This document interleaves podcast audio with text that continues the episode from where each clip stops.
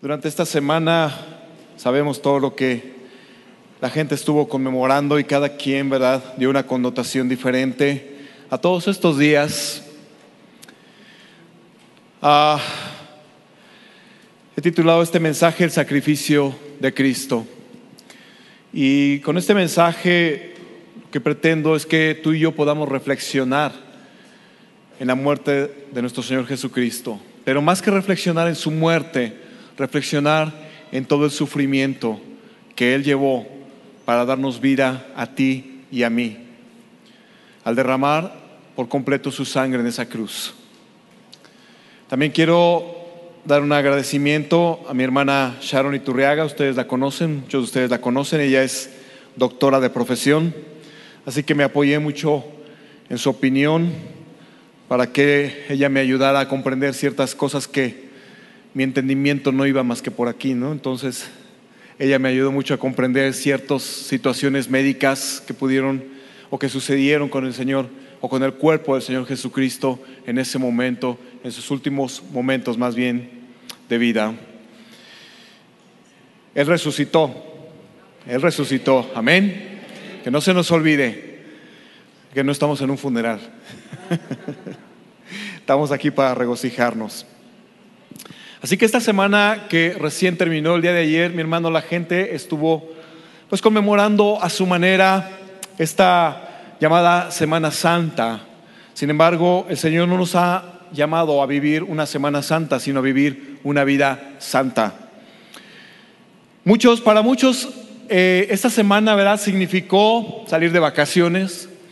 Para otros significó tomar unos días y estar reflexionando en el sacrificio de Jesús, para otros significó portarse bien. Todos los días del año se portan mal, pero esta semana dijeron, me voy a portar bien toda esta semana, ¿no? Y para otros simplemente no significó nada. Estaba yo buscando qué era lo que realmente la gente en general, nosotros como cristianos sabemos que se llevó a cabo, que se conmemora, pero la gente en general, cuando tú te metes a internet y buscas ahí, ponen, la Pascua es la resurrección de Jesucristo. Sin embargo, cuando tú y yo nos metemos a estudiar la palabra de Dios más profundamente, encontramos que la Pascua realmente eh, es otra cosa diferente. La Pascua fue instituida por Dios en el libro de Éxodo. Y la Pascua tenía dos significados. La primera era la liberación de la esclavitud del pueblo de Israel de Egipto.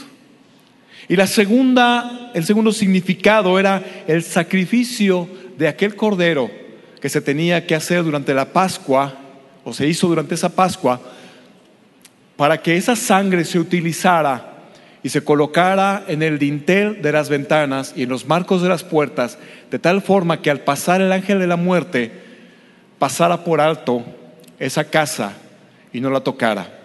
Así que esta, esta palabra Pascua viene del hebreo Pesach y termina con K y J, Pesach. Y esta palabra significa precisamente eso, pasar por alto, significa preservar o mostrar misericordia, de tal forma que cuando el ángel pasaba por ahí, pasaba por alto, ¿verdad? Ese hogar. Eh, mostraba la misericordia de ese hogar, preservaba la vida en ese hogar, porque estaba la sangre del cordero en los dinteles y en las puertas. Primera de Corintios 5, 7 dice, limpiaos pues de la vieja levadura, para que seáis nueva masa sin levadura como sois porque nuestra Pascua, que es Cristo, ya fue sacrificada por nosotros. Entendemos con esto entonces que nuestra Pascua es Cristo y que ya fue sacrificado por nosotros. Así que Jesús que vino a ser esa Pascua era el sacrificio perfecto. Y además Jesús viene a ser ese cordero que pasa por alto nuestro pecado. Si tú y yo nos arrepentimos con sinceridad. Jesucristo era ese varón perfecto, recto y que tenía que ser inmolado por toda la congregación. Y no se debía quebrar ni un hueso de ese cordero, de acuerdo a lo que dice Éxodo 12, 46. Jesús era la única persona en todo este mundo, en todo el universo, quien solamente podía cumplir con estas condiciones. Por ello, mi hermano, Él es el sacrificio perfecto. Mateo 26, 2 dice, cuando Jesús iba a ser entregado, ¿verdad? Él mismo dice, sabéis que dentro de dos días se celebra la Pascua y el Hijo del Hombre será entregado para ser crucificado. Esto no, era una, no es una mera coincidencia, mi hermano, el que fuera en ese, en ese tiempo de la Pascua. Él era ese, esa oveja, ese cordero pascual que tenía que ser sacrificado. Pero esta vez este cordero iba a ser puesto o iba a ser ofrecido en sacrificio no solamente por el pueblo de Israel, ese cordero iba a ser ofrecido en sacrificio por toda la humanidad. Y con ello nos iba a librar del pecado, de la esclavitud del pecado, mi amado hermano. Y Él se ofreció a sí mismo, aún sabiendo todas las implicaciones que esto traía. Él sabía lo que le esperaba en la cruz. Él sabía de los sufrimientos que él iba a tener. Él sabía y conocía a lo que iba. Tú, tú, y yo pudiéramos pensar que en ese momento a lo mejor tú y yo nos pudiéramos haber echado para atrás. ¿no? Pero él sabía y aún sabiendo a dónde iba, él entregó su vida por nosotros. Así las cosas, amados hermanos, nos encontramos dejando de lado, ¿verdad? Las enseñanzas y todo. Vamos a tomar los últimos momentos de Jesús. Recordemos que él había tomado en el aposento alto la cena del Señor con, sus discípulos. Él sale de ahí, del aposento alto, y se dirige al huerto de Getsemaní. Y esta palabra también apúntala, porque esta palabra, Getsemaní, significa una prensa de aceite. Cuando tú y yo metemos en una prensa algo, ¿qué es lo que pasa? Lo, mueles totalmente hasta que le sacas todo el jugo. Tú te metes ahí, ves a, a una persona que está haciendo un jugo de naranja y le pides tu jugo de naranja, ¿qué es lo que hace? Lo mete a una prensa y lo apachurra hasta que le saca todo el jugo, y ya nada más saca el, la, cáscara de la, de la, naranja, ¿no? Así eso significa Getsemaní, una prensa de aceite. Ahí fue llevado el Señor Jesús, ahí fue y llevó a sus discípulos para orar, porque en ese momento, a partir de ese momento, realmente es cuando empieza el sufrimiento de Jesús. Él mismo declara en Marcos 14, 34, Él dice, mi alma está triste hasta la muerte.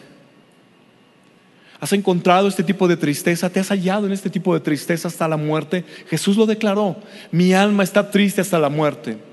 Y quizás te puedas preguntar en esta mañana, ¿Jesús, nuestro Salvador, estaba triste por entregar su vida por mí? No era así, mi amado hermano. Jesús se refería a otro tipo de tristeza. Él estaba triste porque él sabía que en un momento determinado él experimentaría la soledad completamente en su vida. Él experimentaría el abandono en su máxima expresión porque él iba a ser separado del Padre inclusive.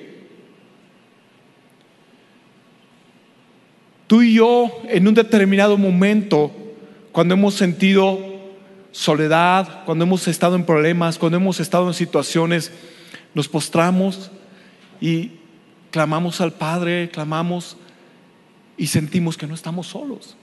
El salmista decía, aunque mi padre y mi madre me dejaran, con todo Jehová me recogerá. Jesús, con Jesús no iba a pasar lo mismo. Jesús, a Jesús lo iban a abandonar todos sus discípulos, la gente que días antes había estado en las calles a la entrada de Jerusalén poniendo ramas, ¿verdad? Para que él pasara y gritando, oh sana, oh sana. Esa esas gentes ahora iban a, a gritar, crucifícale.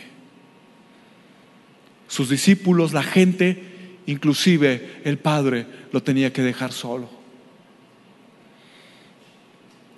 Marcos 14, 36 dice de Jesús, y decía, Abba Padre, todas las cosas son posibles para ti. Aparta de mí esta copa, mas no lo que yo quiero, sino lo que tú. La voluntad del Padre, amado hermano, ya estaba dicha. Y el objetivo de haber enviado a Jesucristo aquí a la tierra había llegado a su fin, estaba por cumplirse y no había marcha atrás. Es en esta prensa de aceite que representa este Getsemaní, donde la presión de Jesús es tanta que dice la Biblia que su sudor eran como grandes gotas de sangre, o eran grandes gotas de sangre más bien. En Jesús no había un dolor corporal que pudiera hacer eso. En Jesús no había una fiebre que pudiera provocar eso. En Jesús lo que había era una presión sobre él. Una presión tal en ese momento porque él sabía que él cargaría con todos los pecados del mundo. Porque él sabía que cargaría y que la ira de Dios se vaciaría sobre de él. Jesús conocía la maldad y la crueldad de los hombres, él lo sabía. Sabía de las cuestiones más oscuras que puede haber en tu corazón y en el mío. Y él estaba a punto de experimentar todo esto en su propia carne. Lucas 22, 44 eh, declara, y estando en agonía, oraba más intensamente. Y era su sudor como grandes gotas de sangre que caían hasta la tierra. De acuerdo con una revista que se llama Medical News Today, a este tipo de cuadro se le denomina hematohidrosis y este cuadro se presenta cuando una persona está siendo sometida a un gran, eh, a un gran estrés mental, físico, incluso psicológico, como el que estaba enfrentando en ese momento nuestro Señor Jesucristo. Es entonces, mi amado hermano, que los vasos sanguíneos que corren por, nuestra, por nuestro cuerpo, ¿verdad? Se empiezan a romper y empiezan a buscar una salida y esa salida la encuentran solamente en el sudor en nuestras glándulas sudoríparas. Por eso Jesús realmente en este momento de presión sobre su vida, Él estaba sudando gotas de sangre. ¿Qué pasaría en ese momento por la mente de nuestro Señor Jesucristo? Él en, en sus enseñanzas, Él había declarado muchas cosas. Él en sus enseñanzas una vez dijo que el buen pastor da su vida por sus ovejas. En otra enseñanza, Él declaró que no hay amor más grande que aquel, que un amigo, perdón, ponga su vida por otro.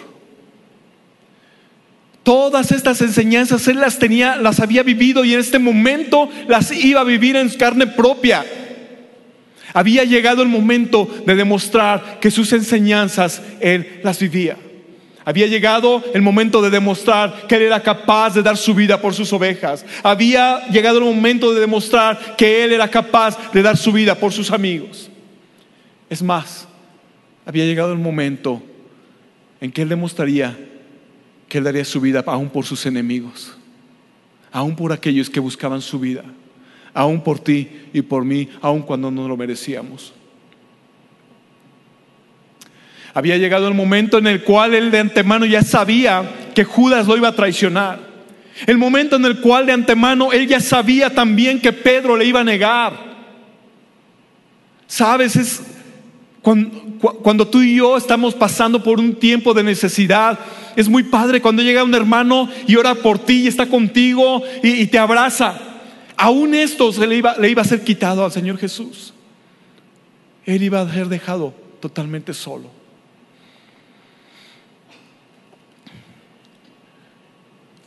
Jesús, ustedes recuerdan esa escena, Jesús llega al Getsemaní y toma a Pedro, a Juan y a Jacobo y les dice, vengan a orar conmigo y a los demás discípulos, Él los deja aparte.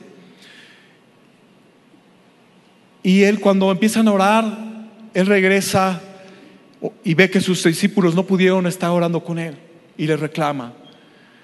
Vuelve Él a regresar y se pone a orar y al regreso nuevamente ve que sus discípulos están dormidos y la, la Biblia dice que los ojos de ellos estaban cargados de sueño.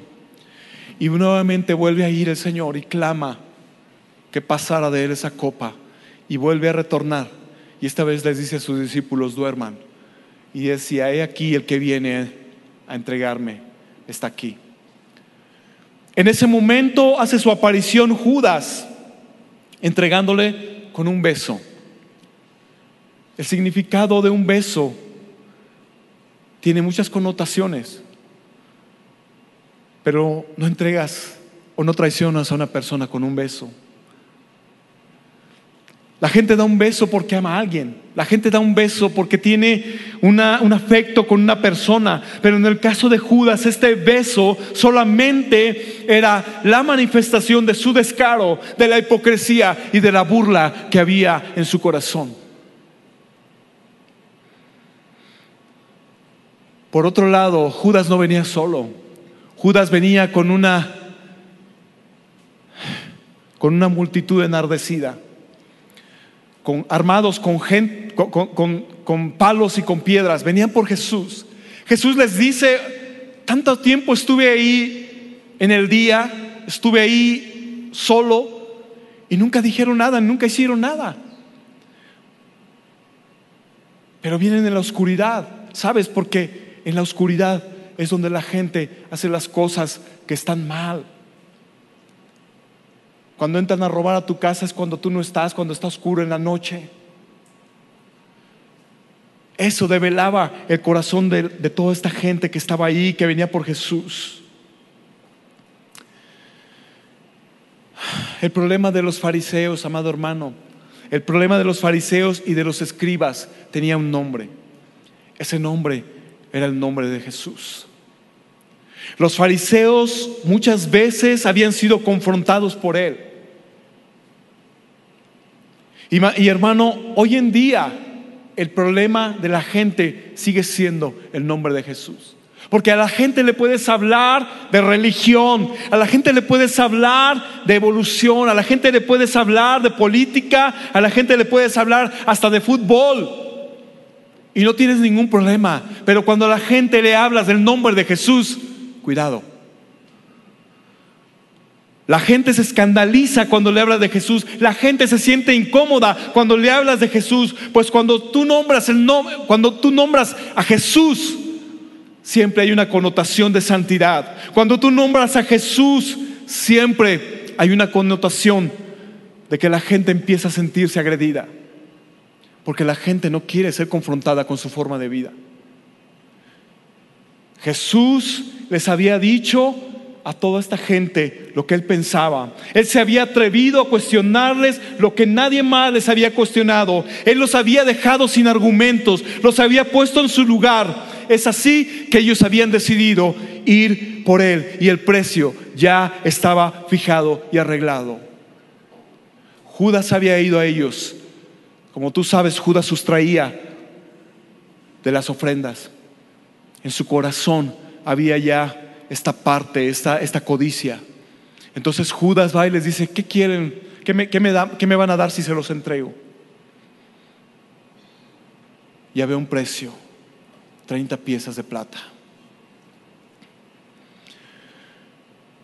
Caifás, Juan 11, 49, 50 dice que Caifás, uno de ellos, sumo sacerdote aquel año, les dijo, vosotros no sabéis nada, ni pensáis que nos conviene que un hombre muera por el pueblo y no que toda la nación perezca.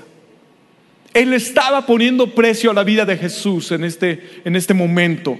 Le convenía que esa persona que había estado siendo esa piedra en el zapato tuviera que morir. ¿Cuánta razón tenía inclusive Caifás en estas palabras sin saber lo que él mismo decía? Era necesaria la muerte de un solo hombre para salvar a todo el mundo. Sin embargo, el sentido que Caifás dice estas palabras es en el sentido en el que, eh, eh, lo podemos interpretar como, es mejor que muera un solo hombre a fin de que nosotros conservemos nuestro estilo de vida, sin ser confrontados por nadie, sin que nadie les dijera, hey, no pongas cargas en otros que tú mismo no puedes llevar. De acuerdo al actuar del sumo sacerdote, tú y yo podemos entonces deducir de allí la línea hacia abajo cómo está. Tú conoces a un padre cómo actúa y conoces a sus hijos y dices, tal cual. Era lo mismo que estaba sucediendo. Todos se habían puesto de acuerdo para matar a nuestro Señor Jesucristo. Jesús es presentado ante el concilio después de esto. Jesús es arrestado, Jesús es llevado y se presenta ante el concilio. Ahí en el concilio, ¿verdad? Está el sumo sacerdote, están los ancianos, está todo el pueblo, el pueblo y están juzgándolo. Y la situación es que empezaban a presentar testigos testigos que estaban diciendo mentiras, pero la palabra de Dios nos dice que inclusive los testimonios de ellos no concordaban. Entonces tiene que intervenir nuevamente Caifás, el sumo sacerdote, aquel que ya lo había condenado a muerte.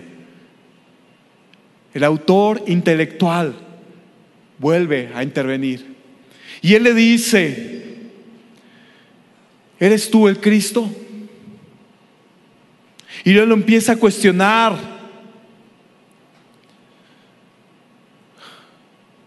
Pero Jesús, Jesús le responde con el nombre de su Padre. Caifás le dice, ¿eres tú el Hijo del bendito? Y el Señor le responde, yo soy. Yo soy.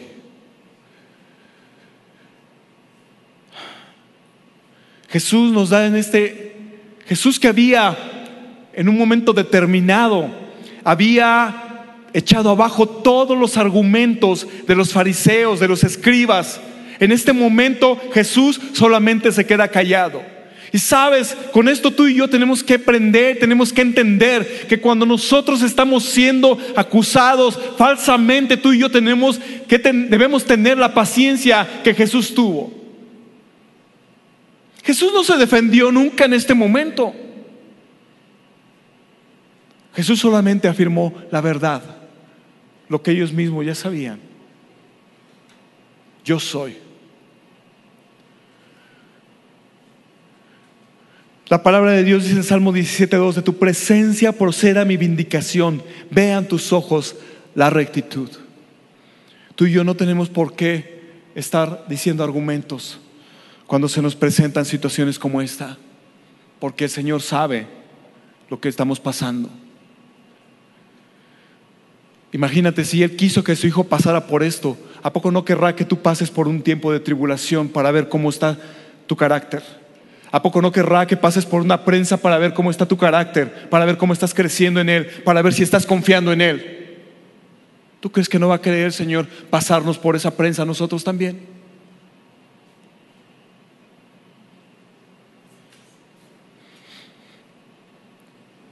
Así que Jesús no fue condenado, mi amado hermano, por cualquier situación que tú y yo nos pudiéramos imaginar. El Señor Jesús no fue condenado por sedición. El Señor Jesús no fue condenado por ser un malhechor tampoco. Tampoco fue condenado, mi amado hermano, por causarle un daño al fisco federal. Porque cuando le pidieron los impuestos, Él los pagó. Y nos enseñó con ello que tú y yo tenemos que pagar los impuestos. ¿Cuántos están defraudando al fisco federal? No levantes la mano. Jesús tampoco fue condenado por daños a la salud. Jesús tampoco fue condenado por haber robado o malversado fondos como Judas lo estaba haciendo. Jesús tampoco fue condenado por un feminicidio porque él mismo intervino a favor de la prostituta cuando todo el pueblo la quería apedrear. Jesús fue condenado y el único pecado para ellos y la única falta fue que él dijo que era hijo de Dios. Imagínate que te llevan ante un tribunal y te preguntan, ¿quién eres? Soy Gabriel Zaragoza, hijo de... Mándenlo a, la silla eléctrica. Eso fue lo que le hicieron a Jesús. Lo estaban condenando, no por lo que hubiera hecho, sino por quien él decía que era. Al momento de que él dice quién era, ¿verdad? Caifás se rasga sus vestiduras. De la misma forma en que Saúl en su momento rasgó el manto de Samuel y Dios rasgó el reino de su mano, de la misma forma el sumo sacerdote le sería quitado para siempre el sacerdocio. Y el velo del templo también se rasgaría para quitar esa exclusividad que los sacerdotes tenían de entrar al lugar santísimo. Y hoy tú y yo tenemos entrada a ese lugar santísimo por la sangre del Cordero de Dios. Hoy ese velo se rasgó. En ese momento, ¿verdad? Que, que Caifás estaba rasgando los vestidos, era como tipo, digamos, una profecía.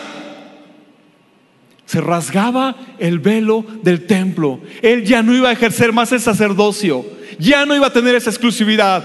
Ahora ya no iba a haber ese intermediario que, que pudiera entrar. Ahora tú y yo tenemos entrada directa. Aleluya. Jesús es declarado digno de muerte y a partir de allí se dejan sentir, a mí, amado hermano, los abusos hacia la persona de Jesucristo. Recordemos para este momento, hermano, que Jesús está en el patio del sumo sacerdote. Ellos no, no, han llegado al pretorio, están todavía en el patio del sumo sacerdote donde está siendo juzgado por ellos. Entonces, por ahí anda Pedro. Marcos 14, 54 nos dice la Biblia, eh, nos dice la Biblia, perdón, que Pedro le seguía de lejos. Dice, y Pedro le seguía de lejos hasta dentro del patio del sumo sacerdote. Pedro no se estaba involucrando en ninguna de las situaciones. Pedro lo único que, quería saber era lo que iba a acontecerle al Señor Jesucristo. Hermanos, ¿dónde había quedado esa lealtad que había jurado Pedro? ¿Dónde había quedado ese amor? ¿Eh? ¿Dónde había quedado que él no se escandalizaría ni que, ni que lo abandonaría? ¿Dónde habían quedado esas palabras de Pedro? Pedro estaba ahí a lo lejos. Y es importante, amados hermanos, señalar también que aquellos que siguen de lejos a Jesús, en algún momento de su vida le van a negar. Le van a negar, amado hermano, cuando venga la tentación a sus vidas y le van a negar a través de sus actitudes, a través de sus actos, a través de sus palabras, a través de su comportamiento. Porque cuando tú y yo nos alejamos o vivimos una vida alejada del Señor, nada puede salir bien. ¿Cuántos estamos alejados del Señor en este momento? ¿Cuántos estamos presentes aquí pero ausentes en la mente? ¿Cuántos en este momento realmente la palabra está haciendo algo en nuestro corazón? ¿O cuántos están pensando en que ya, ya me quiero ir a ver al partido, ya me quiero ir a comer, ya tengo hambre?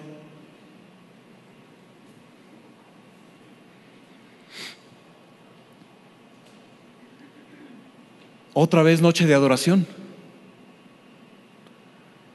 Si apenas hace un mes tuvimos una. ¿Cuántos estamos vigilando nuestro caminar y el caminar de nuestros hijos? ¿Cuántos nos estamos involucrando en las actividades de la congregación? ¿O le seguimos de lejos? Una criada identifica a Pedro y le dice, tú eres, tú eres uno de ellos. Pedro le dice que no. Dice, no, yo no soy. Nuevamente se lo vuelve a encontrar otra criada, o parece que es la misma, según los historiadores. Y nuevamente dice la palabra de Dios que él vuelve a negarlo. Y con juramento. Y la tercera vez varias personas lo vuelven a ver y le dicen, tú eres uno de ellos. Y Pedro, dice la Biblia, que maldice ¿Cuántos de nosotros, amado hermano,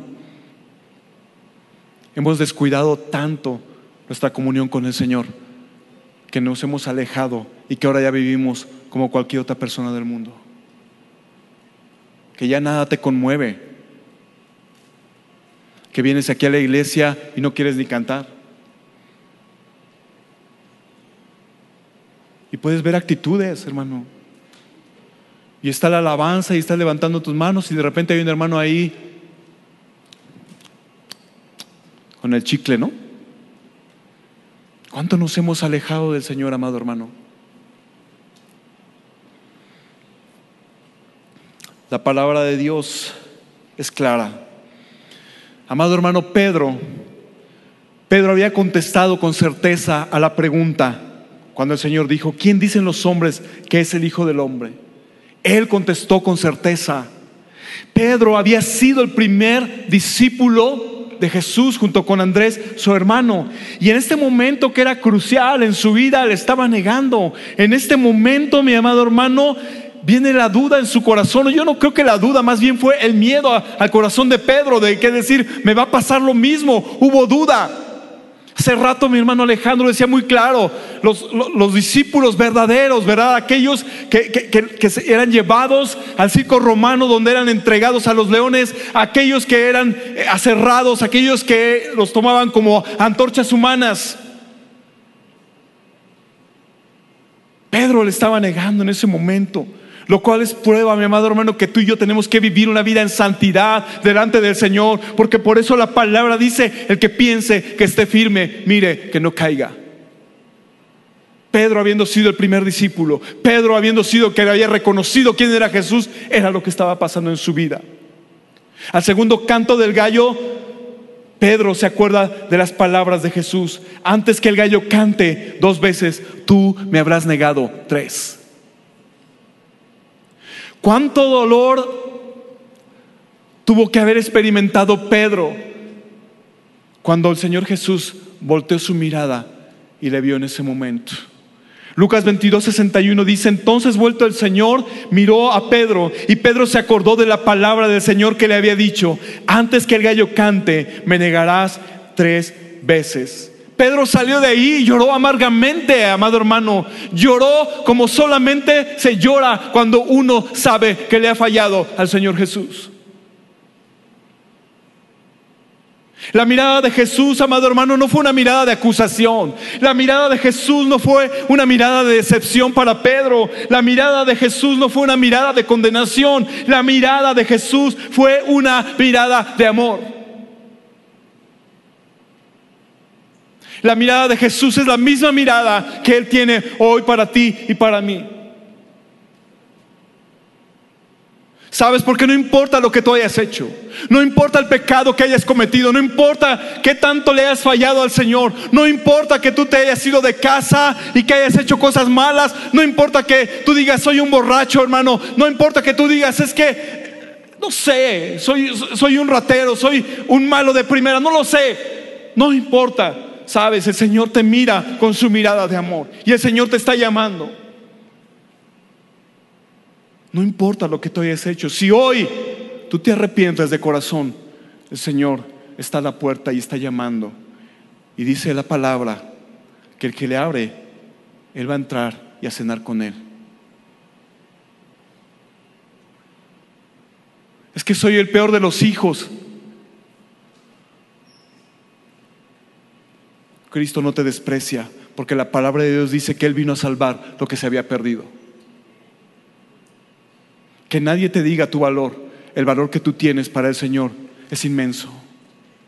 Que nadie te diga que no vales nada, porque tú vales para Cristo Jesús. Tanto, tanto, que Él entregó su vida por ti y por mí en esa cruz. Tanto que en cada golpe y tanto que en cada latigazo Él entregaba su perdón hacia ti.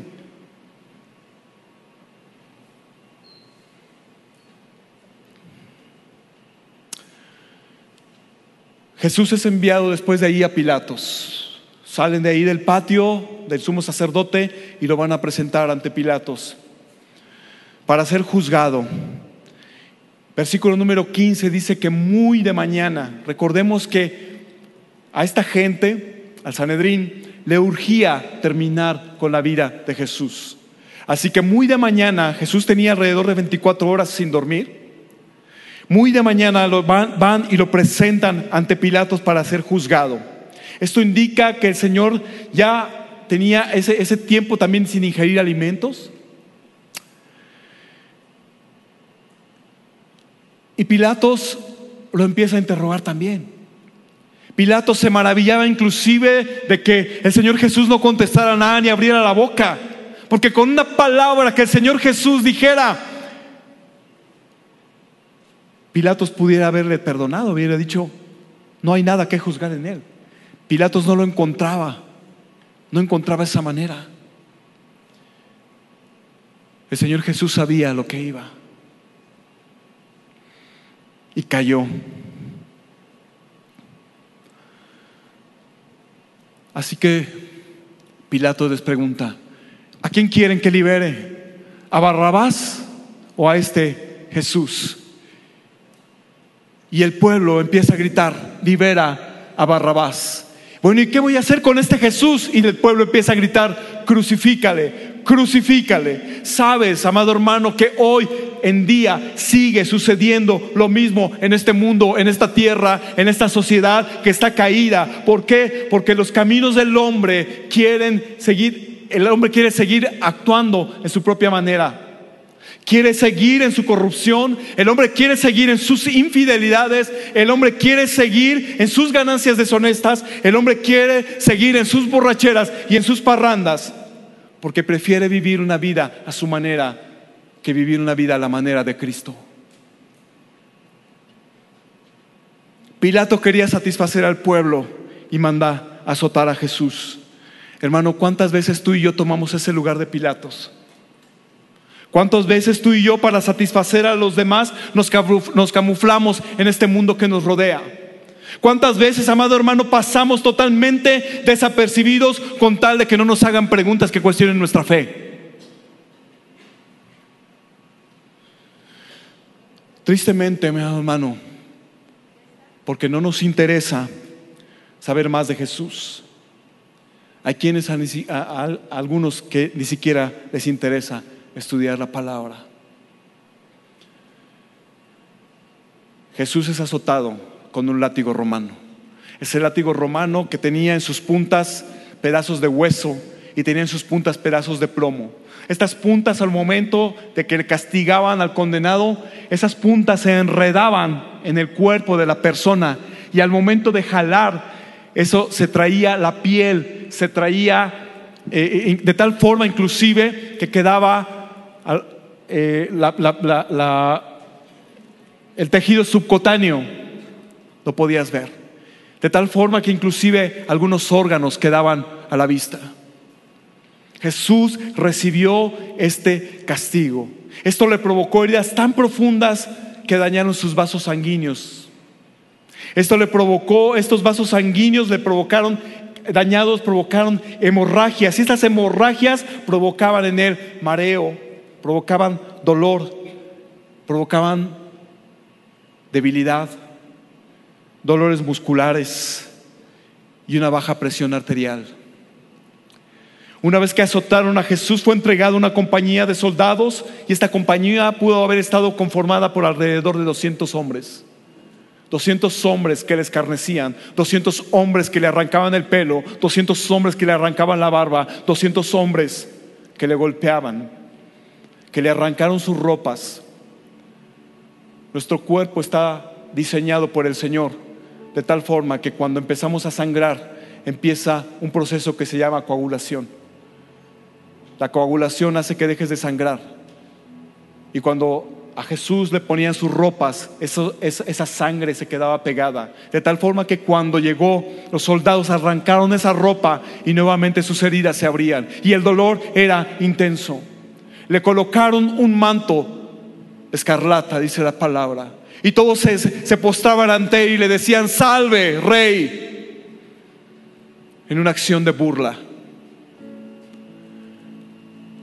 Nuevamente le volvieron a quitar esa capa escarlata y nuevamente esa capa ya estaba empapada de sangre, esa capa ya se había pegado al cuerpo de Jesús, se había adherido y nuevamente el Señor vuelve a sufrir que se le arranque y con esto nuevamente él vuelva a empezar a sangrar profusamente.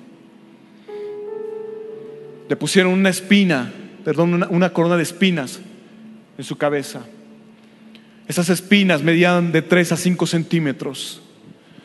De tal forma que cuando lo golpeaban era como si un martillo estuviera tratando de meter un clavo en la madera.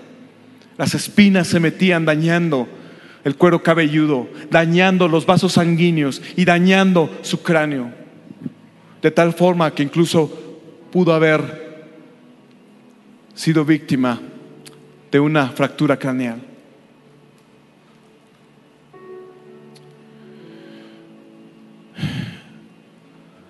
Después de esto, Jesús, después de haber sido azotado, después de haber sido maltratado por esta compañía de soldados, Jesús es llevado para que cargue su cruz.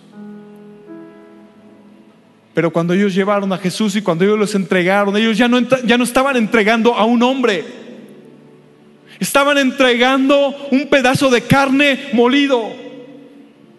Un pedazo de carne que ya había sido golpeado. Un pedazo de carne que no había aparecido en él de un hombre. No sabían lo que era. Tú puedes ver esas películas de Hollywood. Y esas películas de Hollywood son una caricatura de lo que le pasó a nuestro Señor Jesucristo. De tal forma que dice la palabra en Isaías 53, 2 y 3. No hay parecer en él no se parecía a un hombre. Había sido lacerado. Había sido golpeado de tal forma que no le veías la forma. Ni hermosura. Le veremos.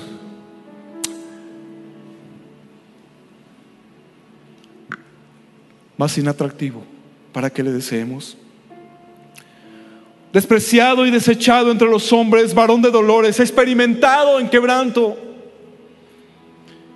Y como que escondimos el rostro,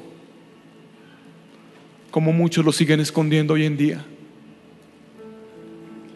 Fue menospreciado y no lo estimamos. Jesús ya no puede caminar. El cansancio la pérdida de sangre, la falta de alimentos, todo está jugando en su contra en este momento. La cruz la tiene que llevar otra persona por él. Esa cruz que pesaba alrededor de 136 kilos. Empieza su camino hacia el Gólgota. En el Gólgota cuando llega, sus manos y sus pies son traspasados otra vez para clavarle en esa cruz para que quedara fijo. Esto partió músculos, partió sus arterias, él seguía sangrando profusamente. Partió sus nervios y sus manos y sus pies. Su torso desnudo y en constante roce con la cruz le causaba laceraciones aún más profundas y un intenso dolor. La posición en la que lo pusieron a él era con los brazos extendidos, de tal forma que su tórax se pegaba a los pulmones, sus costillas, y eso impedía el proceso de respiración normal como tú y yo. De tal forma que él se empezaba a asfixiar también.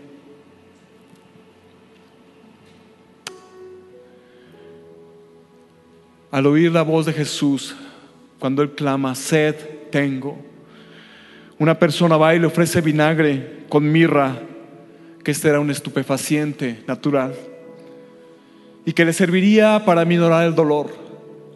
Pero el Señor Jesús lo rechaza. ¿Cómo podría ser el sacrificio perfecto si se ayudaba de ciertas cosas para mitigar su dolor?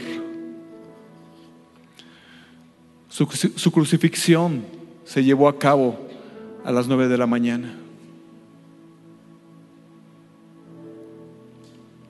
Marcos 15, 25 dice que era la hora tercera cuando le crucificaron. La NBI dice que eran las 9 de la mañana cuando le crucificaron. A partir de la hora sexta, mis amados hermanos, hubo tinieblas sobre toda la tierra.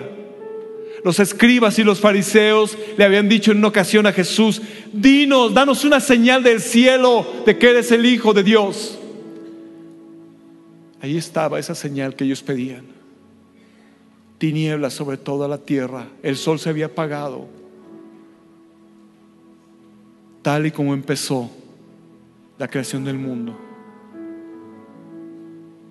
donde las tinieblas estaban sobre la faz del abismo. Lucas 23, 39 al 43 dice que habían puesto dos malhechores a, su- a su- a sus lados y que uno de ellos le decía, si eres el Hijo de Dios, sálvate y sálvanos a nosotros. El otro le decía, acuérdate de mí cuando vengas a tu reino. Y el Señor le contesta, yo me imagino que en ese momento el Señor vuelve a soltar esa mirada de amor que hizo con Pedro. Y el Señor le ve con amor y le dice, de cierto te digo que hoy estarás conmigo en el paraíso. La pregunta, hermano, es con cuál de los dos tú te identificas en esta tarde. ¿Eres el que quiere estar en el reino del Señor? ¿Y estás dispuesto a pagar el precio por ello? ¿O eres el que solo quiere salvarte?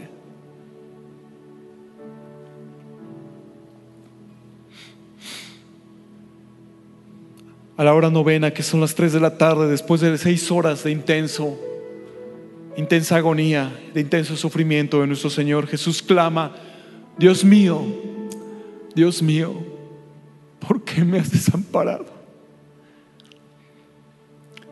La ira de Dios se estaba descargando sobre Jesús, porque Dios no puede estar junto al pecado y Jesús estaba llevando el pecado de toda la humanidad en él en ese momento.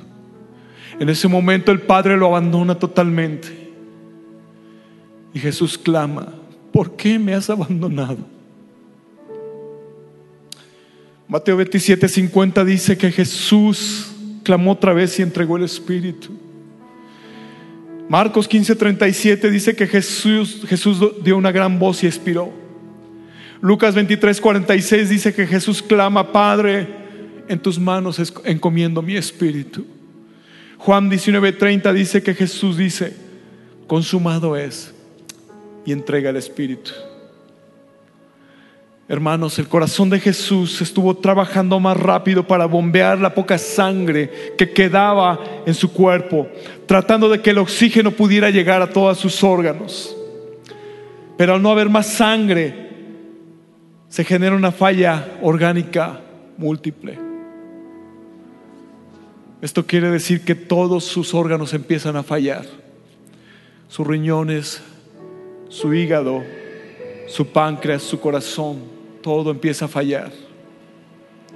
El maestro está expirando.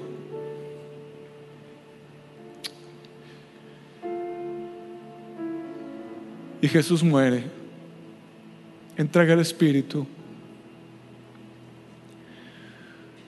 Y los soldados van para ver si está muerto y si no ha muerto le van a romper los huesos para que al momento de que le rompan los huesos de las piernas su peso descanse y se asfixie y termine de morir. Pero cuando llegan ven que él ya está muerto.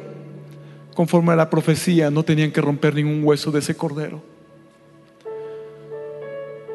Pero traspasan su costado con una lanza. Y lo único que escurre de su costado es agua mezclada con sangre porque la golpiza que él había llevado, cuando sufrimos de golpes y contusiones, muchas veces nuestro organismo genera agua que se va a una membrana que se llama membrana pleural, que rodea los pulmones. Por ello, cuando una persona, cuando tiene golpes múltiples, un accidente de moto, un accidente automovilístico, de inmediato lo que le tiene que poner es suero. Esta membrana alrededor de los pulmones de Jesús se había llenado de agua, de tal forma que cuando los soldados llegan y traspasan su costado, esta, esta agua sale mezclada con sangre. El punto al que quiero llegar, amado hermano, en esta tarde es que Jesús no derramó un litro de sangre. El cuerpo humano tiene cinco litros de sangre más o menos. Jesús derramó hasta la última gota su sangre. Pudiendo bajar de la cruz, pudiendo haber llamado legiones de ángeles, pedírselas al Padre, no lo hizo por amor a ti y a mí, que no merecíamos tanto amor.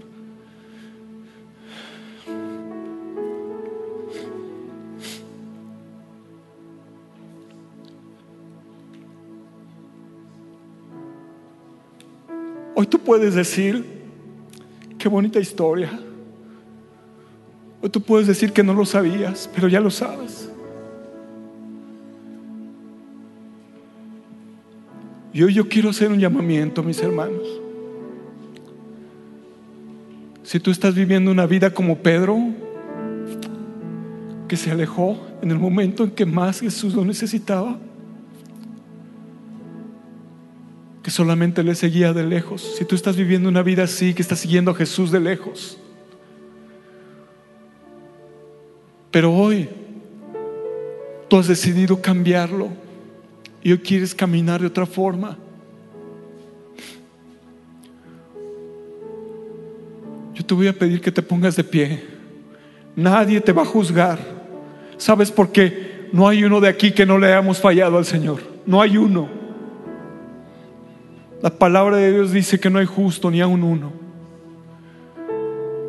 Y muchas veces decimos, es que no soy digno. ¿Sabes? Nadie es digno. Si tú quieres vivir a partir de hoy, quieres hacer la paz con Dios, yo te voy a pedir que te pongas de pie. Si tú has vivido una vida alejada del Señor y hoy quieres cambiarla, ponte de pie. Aleluya.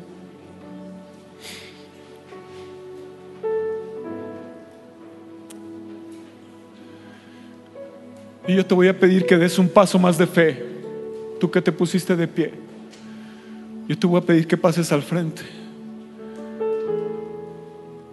Y voy a pedir a nuestros pastores y nuestros ancianos que ellos oren por ti. Que el Señor traiga fortalezca tu vida. Que el Señor fortalezca tu espíritu, que el Señor fortalezca tu fe también. Aleluya.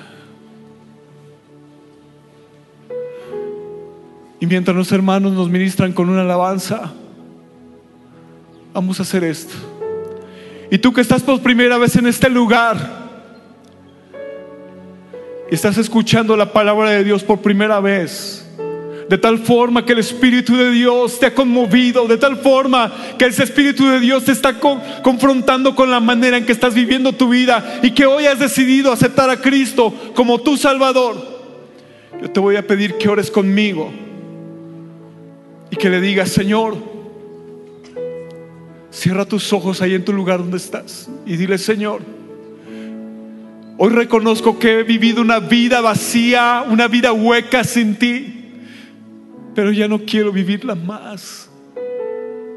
Hoy quiero ser tu hijo, quiero ser llamado tu hijo y que tú seas mi padre.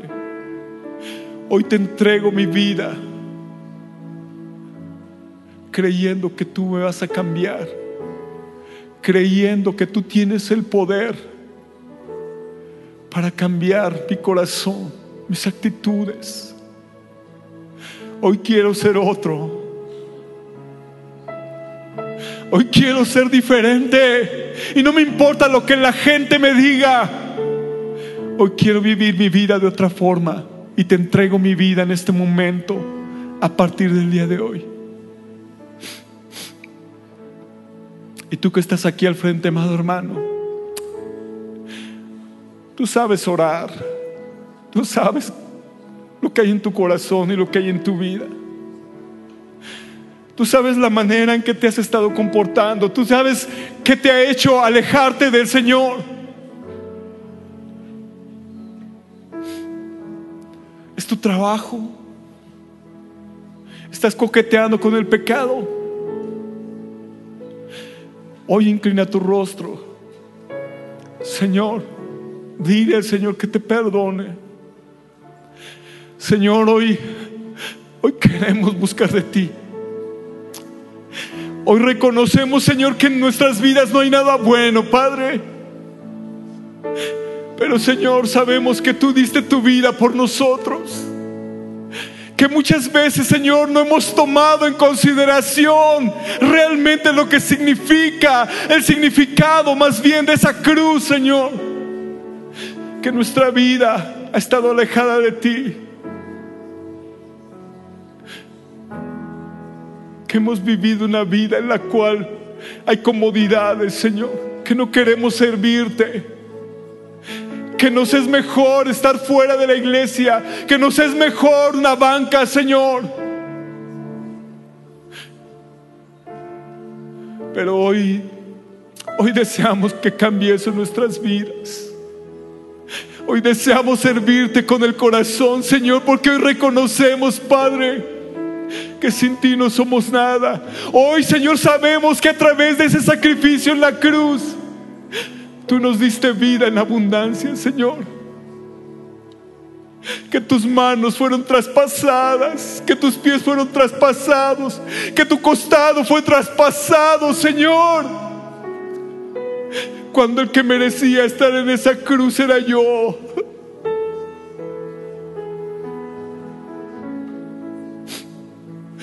Perdónanos, Señor. Sabes la parte más hermosa de toda esta historia del Señor Jesucristo. Aparte de este sacrificio en la cruz, es que Él resucitó que hay una tumba vacía, que ahora Él está a la diestra del Padre intercediendo por ti y por mí. Y como Él vive, así vivo yo. Y porque Él vive, ahora puedo vivir el mañana. Pablo decía, con Cristo estoy juntamente crucificado y ya no vivo yo, mas Cristo vive en mí.